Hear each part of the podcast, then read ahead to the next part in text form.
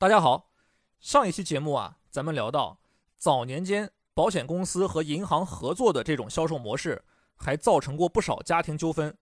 今天跟大家具体说说到底怎么回事儿。大家应该都知道，买保险是有年龄限制的。虽然当时这种一次性交费的银保产品投保年龄比较广，一般都能到六十五岁，有些产品还能到七十岁，但是呢，总会有一些老人。因为超龄没有办法给自己买，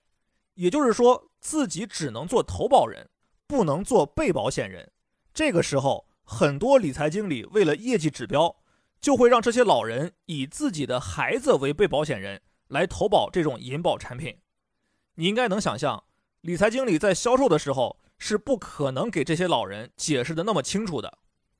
在老人家的认知里，最多就是知道自己买了个银行的产品。收益比定存高那么一点儿，仅此而已。外行人可能会想呢，反正要是收益能达到的话，谁做被保险人都没关系吧？但是啊，这其实有两个严重的隐患。第一个就是之前跟大家讲过的五年期或者期限更长的分红险，这种产品一般都是分红型两全保险，达不到承诺的收益还在其次，关键是。这种产品满期以后，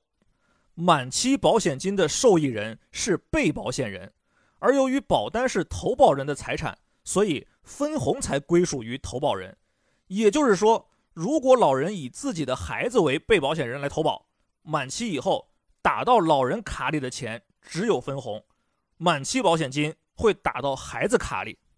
而满期保险金要比分红高得多。举个例子。老人的保费是五万块钱，五年以后满期保险金是五万五千块钱，但分红只有两千块钱。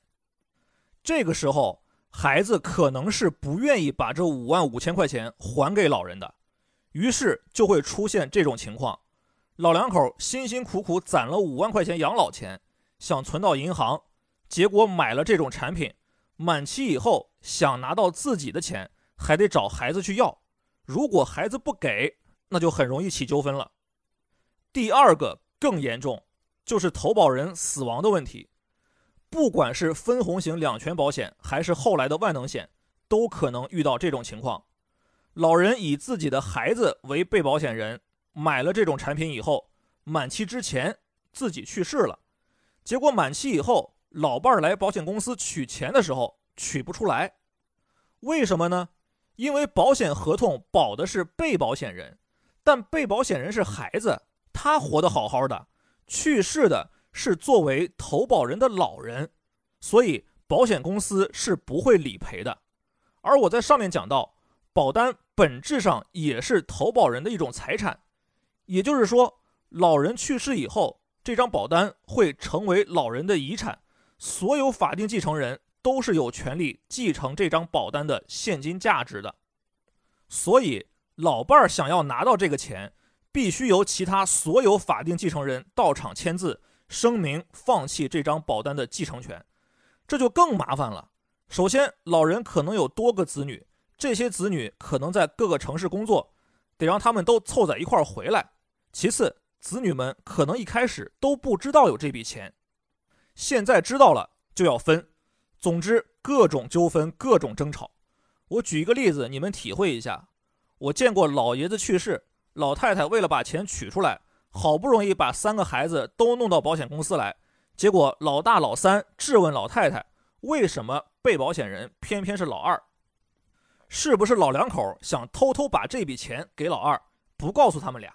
其实啊，老两口就是想给自己存个钱。结果老太太百口莫辩，又气又急又伤心，一个劲儿掉眼泪。你说作孽不作孽，亏心不亏心？当然，随着行业和监管的发展进步，